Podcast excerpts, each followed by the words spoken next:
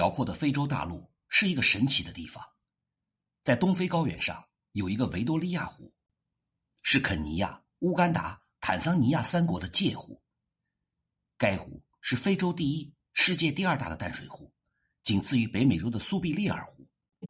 水域面积达到了六点九万平方公里，是中国第一大湖青海湖的十五倍。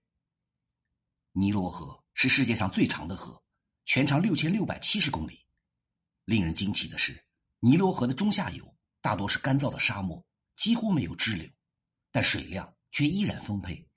孕育出了辉煌的古埃及文明。这很大程度上要归功于尼罗河拥有一个水量巨大的源头，那就是维多利亚湖。维多利亚湖同时还是乌干达、坦桑尼亚和肯尼亚三国的界湖，分别占有百分之四十、百分之五十五和百分之五的湖区。这里。是非洲人口最密集的地区之一，周边的总人口达到了四千万人左右。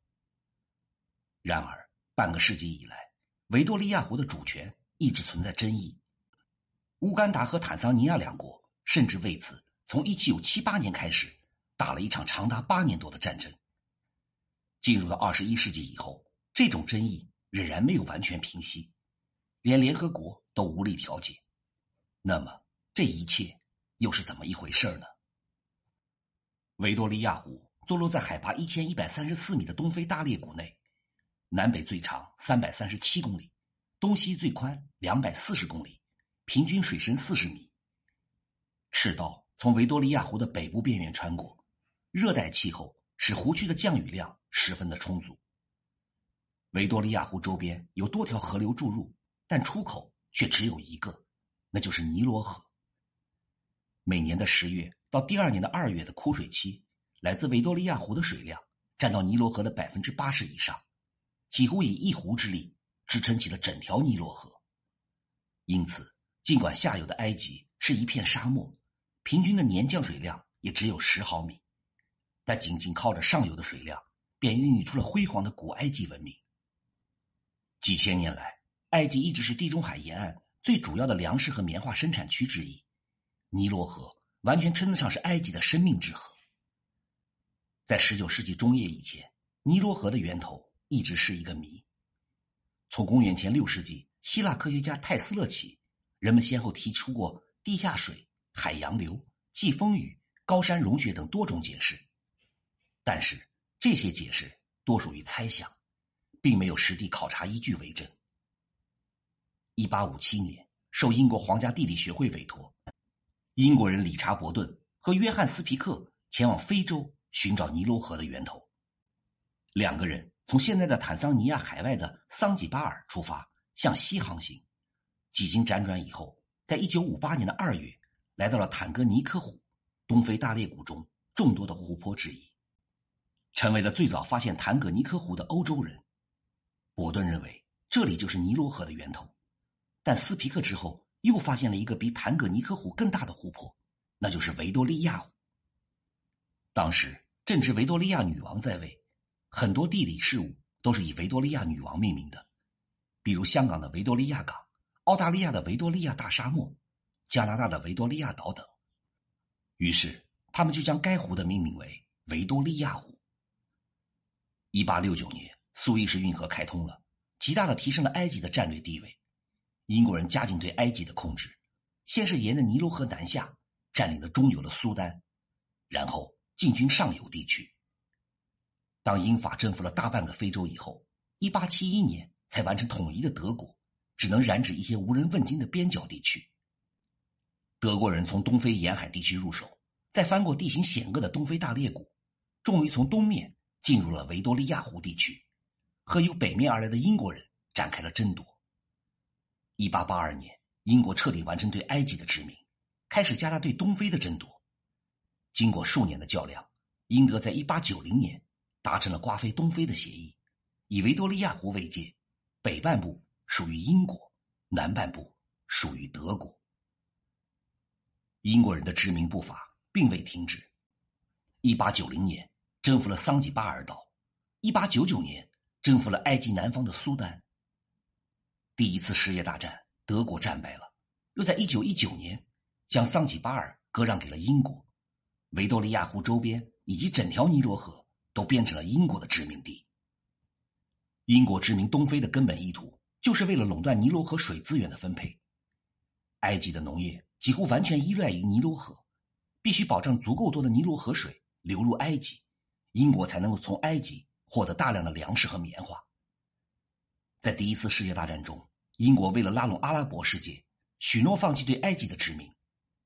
一九二二年，埃及宣布独立，但外交、国防、经济等领域仍然受着英国的影响。一九二九年，英国主持签订了尼罗河水分配的协议。埃及获得了每年四百八十亿立方米的水量，占了尼罗河入海口水量的百分之五十七，而苏丹只得到了四十亿立方米的水量，并且要求在各条干支流上都不允许建造水坝等设施。维多利亚湖周边三个英属东非殖民地的水资源比较丰富，因此英国人大力种植棉花、咖啡、烟叶等经济作物，以获得高额的利润，却忽略了粮食的种植。造成了畸形的殖民地经济模式。二战以后，世界各地掀起了摆脱殖民、争取民族解放的热潮，东非地区的这一进程却相对的缓慢。当地的班图人大多从氏族社会直接过渡到殖民地，相对于欧亚洲国家，政权结构比较松散，况且都早已消亡，这也导致了班图人的国家概念淡薄。而英国人直到二十世纪五十年代。才开始大规模培养当地人参与管理，目的是准备从东非抽身。随着英属东非的发展，建立起了不少城市，对电力的需求越来越大。英属乌干达在一九五四年建立了欧文瀑布水电站，生产的电力除了自用以外，还能向肯尼亚输出。欧文瀑布水电站的大坝建在尼罗河上面，发电量只有十五万千瓦，却拥有世界上最大的库容量。达到了两万七千亿立方米，整座维多利亚湖都可以算成是它的水库。欧文瀑布大坝抬高了维多利亚湖的水位，这也意味着减少了对尼罗河的水量供应。一九五六年才独立的苏丹，很快就与埃及签订了新的尼罗河水分配协议，规定两国分别得到百分之二十二和百分之六十六的水量。埃及还在一九六零年动工兴建了阿斯旺大坝。以保证枯水期的用水需要，这一举动引起了英属东非各殖民地的不满，因为他们的协议没有考虑到他们的利益。不过，英属东非暂时顾不上这件事他们正在为建国而奔忙。一九六一年，坦卡尼卡独立；一九六二年，乌干达独立；一九六三年，肯尼亚独立；一九六四年的一月，坦卡尼卡和桑吉巴尔合并成为了坦桑尼亚。乌干达、坦桑尼亚、肯尼亚三国由原来三个殖民地独立而来，也继承了殖民者对维多利亚湖大致百分之四十、百分之五十五和百分之五比例的分界。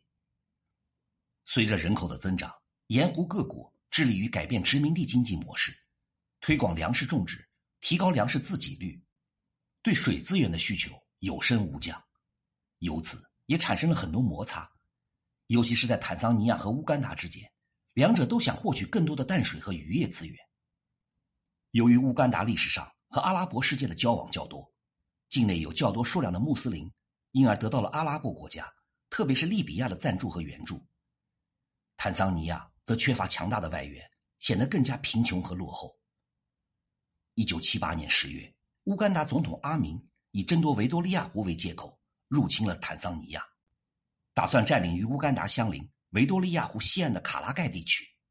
坦桑尼亚随即发起反击，仅用了三个月就打败了入侵者，还反攻到了乌干达的境内，占领了首都坎帕拉等重要城市。一九七九年的四月，乌坦战争告一段落，双方军民伤亡数千人，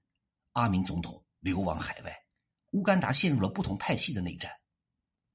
乌坦战争表面上是为了争夺维多利亚湖，其实是乌干达内政出了问题。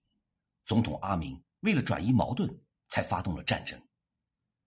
战后，乌干达和坦桑尼亚的边境线并未发生变化，维多利亚湖也一切如常。坦桑尼亚的强大战斗力让其他国家不敢再窥视维多利亚湖，但民间的纠纷却难以完全制止，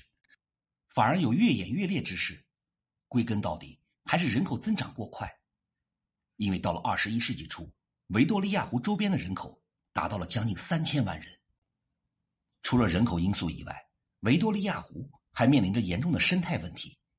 水葫芦泛滥。这种原产于巴西的水生植物，在浅水区域的繁殖能力极强，只需要八个月就可以增长六万倍。水葫芦一度侵袭中国的南方水域，造成鱼类灭绝和断航。近年来，我国采用了各种技术手段。才遏制住了水葫芦的危害。二十一世纪初，维多利亚湖的肯尼亚沿岸几乎都被水葫芦覆盖了，乌干达的情况也不容乐观。两国渔民纷纷向湖中迁移，以小岛为家，继续捕鱼。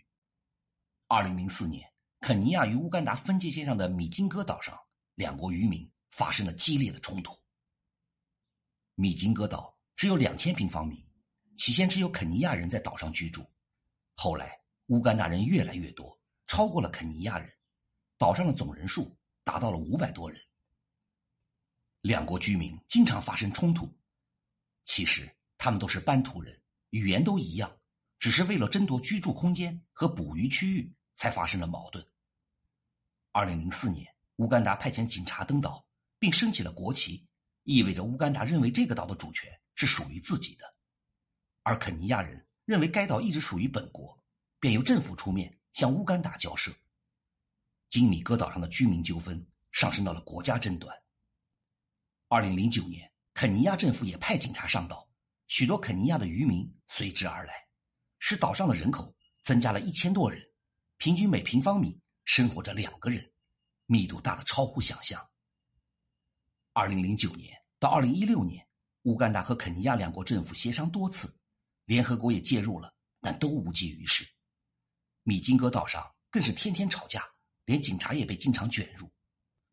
二零一六年，双方终于达成了和解协议，共同开发米金哥岛及周边的水域，冲突暂时平息，两国渔民各捞各的，互不侵犯。由于需要向两个国家交税，加上收获越来越少，使捕鱼的收益大幅下降，不少人放弃了岛上的生活，使人口密度过高的问题得到了缓解。据统计。目前，维多利亚湖周边的人口已达到了四千万左右，承载压力越来越大，将导致湖区生态环境进一步的恶化。乌干达、坦桑尼亚、肯尼亚三国目前还没有太好的应对措施。归根到底，维多利亚湖的争议主要来自于人口的压力，并由此带来了生存资源分配的问题。维多利亚湖三国在全球范围内都属于贫穷国家，人均 GDP 最低的乌干达。仅有八百五十八美元，最高的肯尼亚也不过一千八百美元左右，坦桑尼亚比乌干达略高，达到了一千两百美元。肯尼亚虽然只有百分之五的湖区权益，却没有提出过过多的要求，因为其建设的重点是沿海地区。坦桑尼亚也同样如此，内陆国乌干达相对更为重视，但却无力开发。可以说，维多利亚湖周边。基本上没有工业，盐湖仅有少数的渔业港口。肯尼亚和坦桑尼亚开发了一些旅游业项目。二零一零年，尼罗河框架协议签订了，从源头的维多利亚湖三国，到入海口的埃及，各国都平等享有尼罗河水资源。这份协议为解决类似矛盾或者争端，起到了一个良好的示范作用。